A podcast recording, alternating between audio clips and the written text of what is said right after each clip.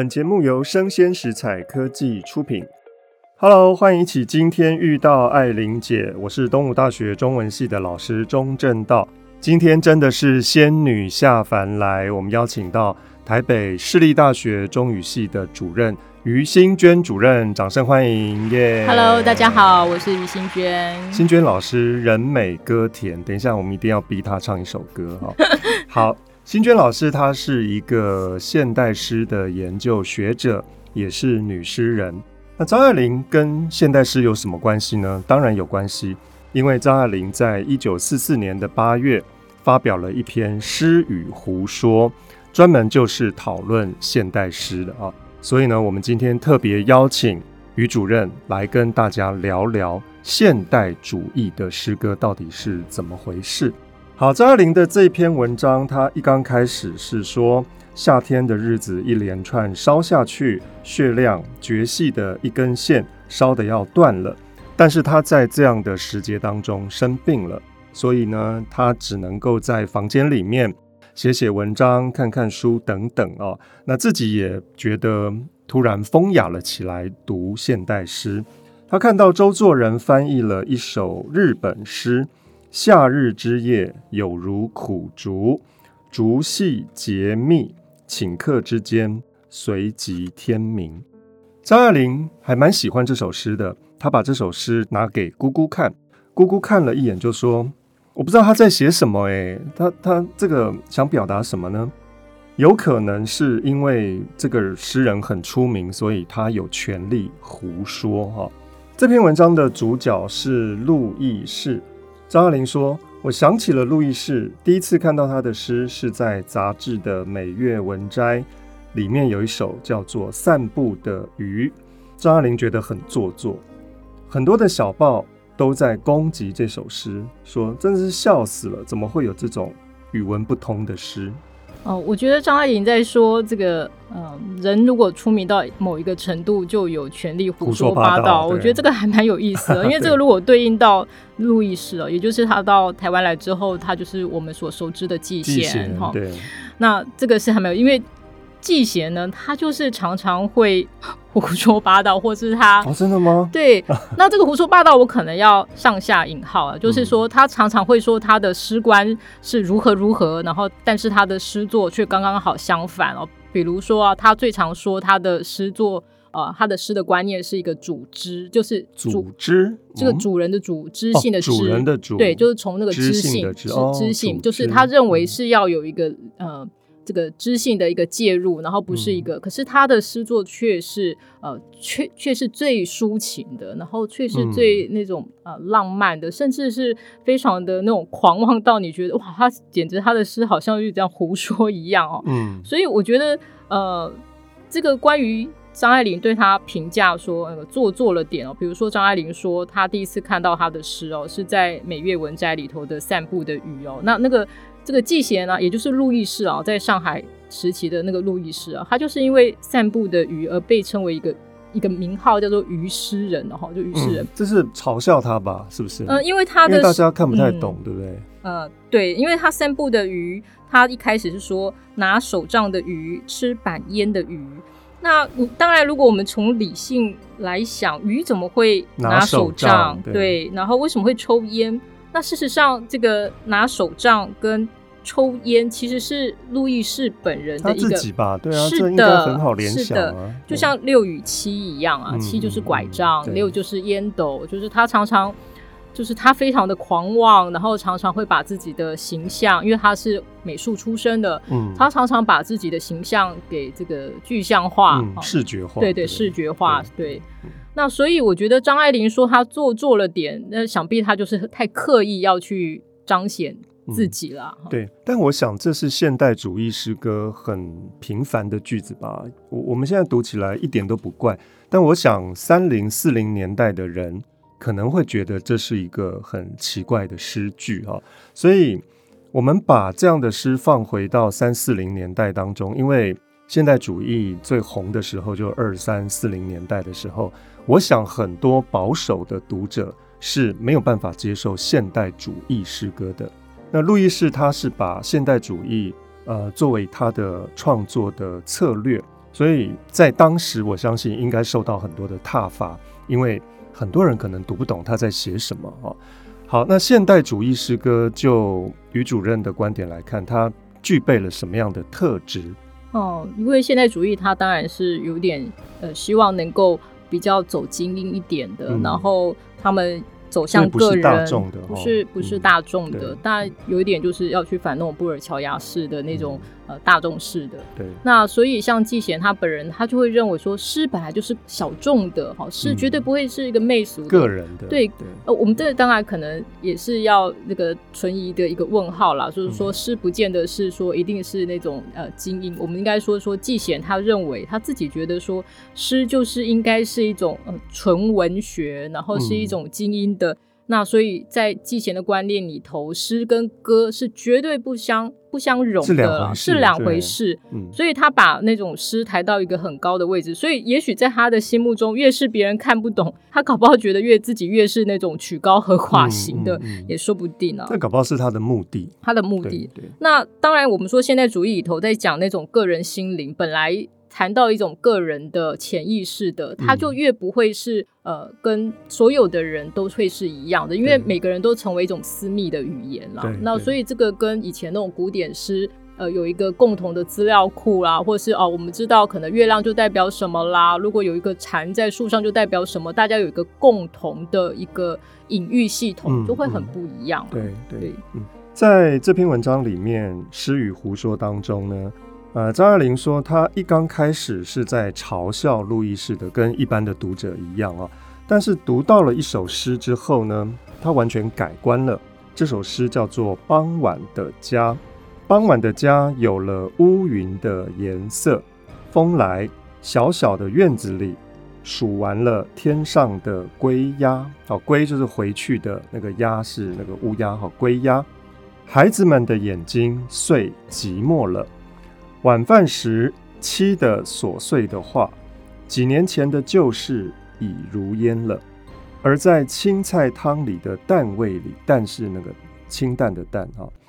而在青菜汤的淡味里，我觉出了一些生之凄凉。好，这首诗，我们女诗人读起来有什么感觉吗？我我其实觉得季贤这首诗其实写的也还蛮不错的哦。嗯、就是季贤虽然有些诗，如果各位听众有兴趣的话，你去看到那个季贤的诗，你会觉得他非常的这个狂妄不羁哦，他是狂妄不羁。嗯、那但是这一首却是一个，我觉得就从一个诗的观点来说，它是还蛮工整的。然后你在那个意象上面，或是你从那个呃有点像是镜头的推移上面，其实都还蛮蛮好的哦。你看他。呃，所有的意象曲呢，从傍晚了、乌云了，然后归归归鸦，然后跟寂寞，它不停的在串的，就是一个呃人在一个屋内，然后你在数别人都回家了，那你虽然也还在家里头，那可是你的心里面是踏实的吗？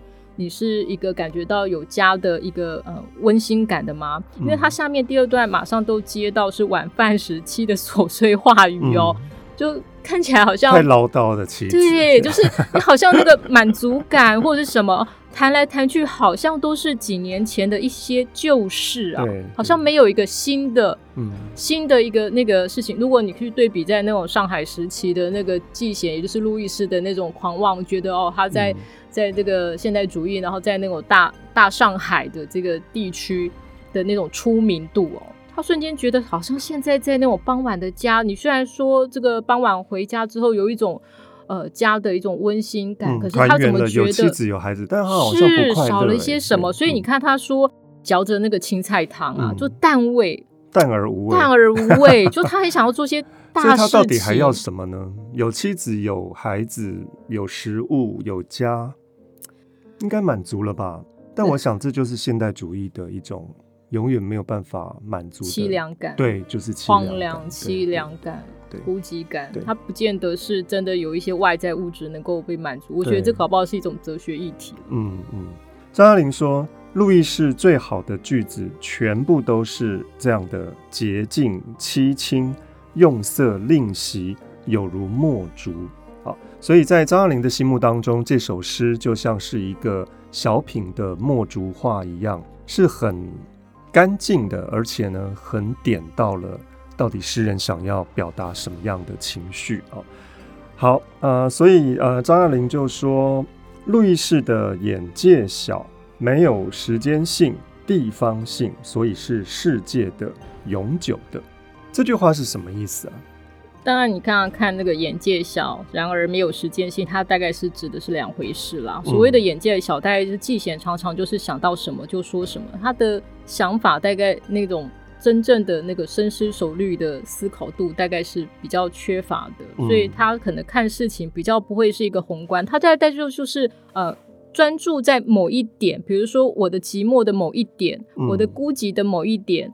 然后我的狂妄的某一点，然后把它以小做大，嗯、把它渲染开来。所以，如果你真的去压缩它整首诗的话，它可能要传达的意思并没有到太丰富，或是太有层次性。嗯嗯、可是也是因为这样，有时候一般人的心情也就是这样子了。啊啊、那他触碰的也就是一个永恒性，大家常常一般人所会感受到的。那所以越是呃。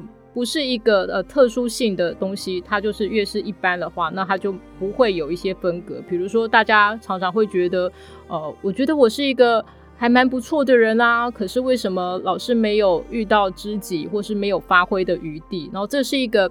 很一般般见的一个泛泛之论，对，但是它却是一个大家普遍的一个心声，就是每个人可能都会有这种某种不同程度的怀才不遇感，所以它当然就是一个没有时间性、没有地方性，就是大家普世皆准的。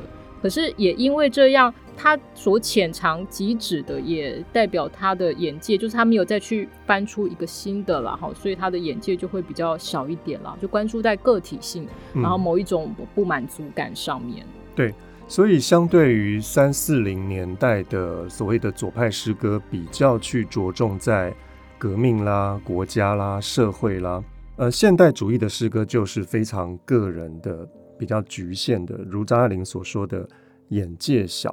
但是现代主义的胜处却在于，可能大家都已经忘记三四零年代的战争了，但是呢，现代主义的诗歌却会比较能够辐射到所有时代的人啊、哦。也就是说，我们现在读起来，可能读季贤的诗，还比读那些左派诗歌更能够让人进入啊、哦。好。有些人就不高兴了，因为呢读不懂路易士的诗，所以呢在小报上面有很多批判路易士的诗。那当然，张爱玲写这篇《诗与胡说》赞美了路易士，当然张爱玲同时也就被挞伐了啊、哦。我这里手边有一篇，在一九四五年《东方日报》四月十一号的一篇文章，这篇文章是巨人写的，我想是一个化名啊、哦。文章叫做《张爱玲赞美路易士》。张爱玲说：“呃，路易士有一首诗哈，也在我们的这篇文章里面有。二月之雪又霏霏了，霏是那个雨部的下面一个是非的非哈。呃，季贤的诗句：二月之雪又霏霏了，暗色之家浴着春寒。浴是洗澡那个浴哦，沐浴的浴。”暗色之家遇着春寒。好，第三句是，唉，纵有温情已迢迢了。迢迢是长路迢迢。七的眼睛是寂寞的。张爱玲觉得这四句写得很好，但是巨人就觉得这在写什么，他看不懂，所以巨人就写了这篇文章。张爱玲赞美路易士说，这首诗啊，就像是疟疾的病患。在发重大寒热的时候的一阵呓语，病目失神，语无伦次，根本不配谈诗啊。那巨人就觉得说，诗应该就要像是唐朝的那种社会写实诗。我们写穷人，你一看到这些社会写实诗，例如说杜甫啦、白居易啦等等，老妪能解，所以可以获得大家的共鸣。那你路易士在写什么呢？巨人就说：“你路易士明白的说出来，岂不动人吗？你这样子有气无力的呻吟一语，难道这就是诗吗？那如果这是诗的话，你不就是在玷污诗人这两个字吗？我想巨人下的词汇非常的重哦。那我们的女诗人应该要帮张爱玲或路易斯讲讲话吧。”啊，其实我觉得这首诗写的还蛮好的，还不错，对不对？其实还不错啦。嗯、那因为所谓的还不错，就是因为它其实是一种情境式的感受，就是说有时候我们对于那个意思哦，不必明白说出来，尤其是很很忌讳，就是一句话就是一个意思，就直接把它讲出来，那就没有可感了哈。诗是要要有有感的。那所以，他当然他的意思就隐含在他的一个情境里头，就是比如说我们要去追索这首诗，只有四句话而已，它的意思是什么呢？我们也许可以去看哦，七的眼睛是寂寞的，是为什么？就是好像你看到这是一个寒冷的一个时候，二月雪，好、嗯，春寒料峭的寒冷的时候，然后暗色之家，嗯。这个家看起来好像跟我们前面那首诗一样，对对对，他、嗯、没有办法给予什么样的温情与慰藉哦。对，你说，哎，纵有温情一迢迢，嗯，好久以前了，我们可能还有某种感情，可能刚结婚的时候，对，我们已经很久远了。然后这七的眼睛是寂寞的，嗯、所以寂寞的不只是他哦。我们常常说在婚姻当中啊，可是。他却是一个寂寞的，嗯、就是禁禁锢的，反而没有办法在那种两个人的关系里面得到彼此的慰藉啊。所以我觉得他其实还蛮直接的，啊，因为是我们常常会说，呃，我们春天的时候会有什么感觉，夏天的时候会有什么感觉，然后特别是那种的天寒地冻的时候，嗯、你就想要找一个人来一起温存的依靠我的时候，然后可是你旁边纵然有一个人，可是你却不想跟他靠，因为我们虽然距离、嗯、身体的距离很近。嗯但灵魂很远很远，反而更这就是婚姻吗？希望不是。所以这时候的寒冷不只是外在的寒冷，心也也也很寒冷。所以我觉得他其实是外在的情境跟他内心的这个感受，它其实是一个相相对的映照哈。是。那我要说的，其实应该就是说，三零年代的时候，那个阅读诗的一个习惯哦，可能跟。这个古典诗的那种阅读习惯会有点不太一样，嗯，所以一般的读者再去切入这种比较有象征性，然后意思比较要去感受的，嗯，会比较是是是需要一些多多多多去练习的啦。对，张爱玲说，她读到这些句子的时候，非常的满足。呃，中国的新诗经过了胡适，经过了刘半农、徐志摩，后来到朱湘，张爱玲说。那都是走绝路。为什么张爱玲会这样说呢？我想是因为这些诗人的诗固然还不错，但是呢，可能会过于去注重一些音韵，例如说新月派的徐志摩、朱襄等等，他们会把诗组织成为像是有呃对句哦，或者是要有押韵这样的模式。张爱玲说这样是一个死胡同。倒不如像是路易士这样非常自由的白话文，没有去考虑这些音韵押韵呢，反而会塑造成一种白话文特有的节奏感。那我想这是张爱玲很欣赏的地方啊。好，这篇诗与胡说的结尾非常的有趣。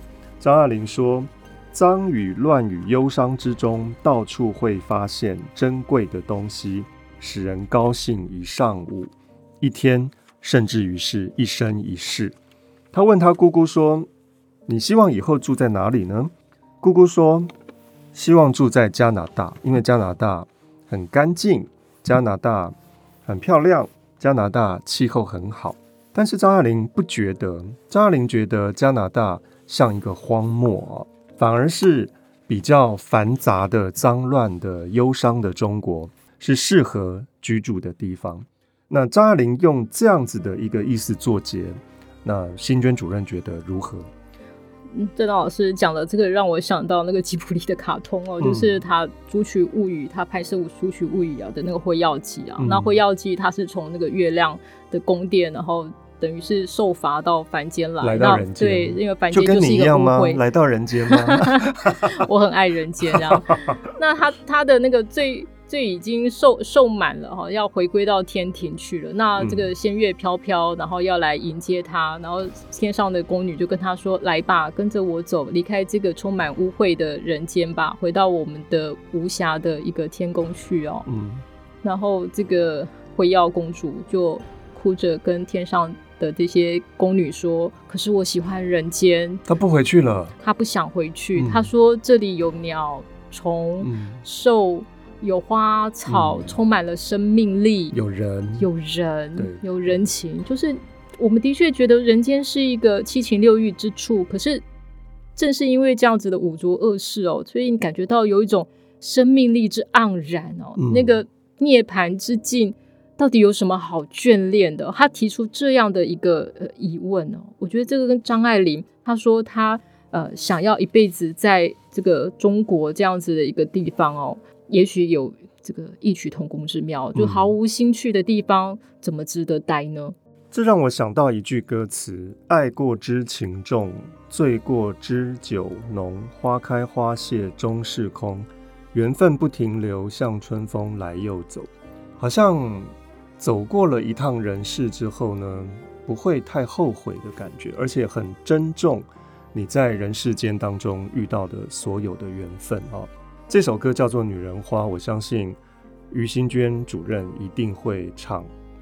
爱过知情重，醉过知酒浓，花开花谢终是空，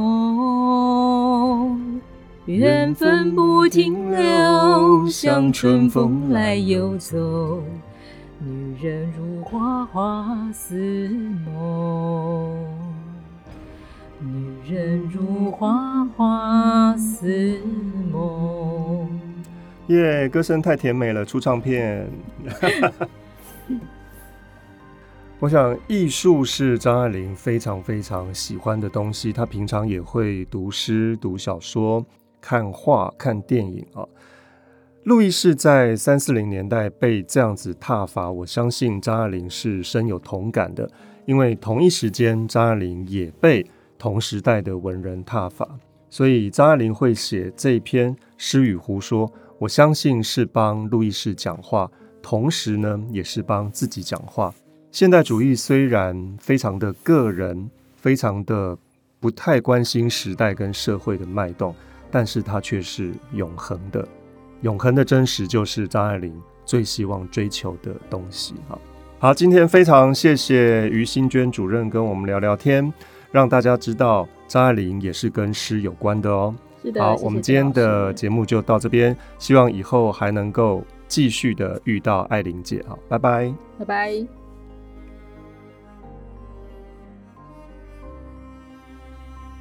这首歌叫做《女人花》，我相信。于新娟主任一定会唱。爱过知情重，你要那么低吗？哎，呃，张明音不能那么低哈。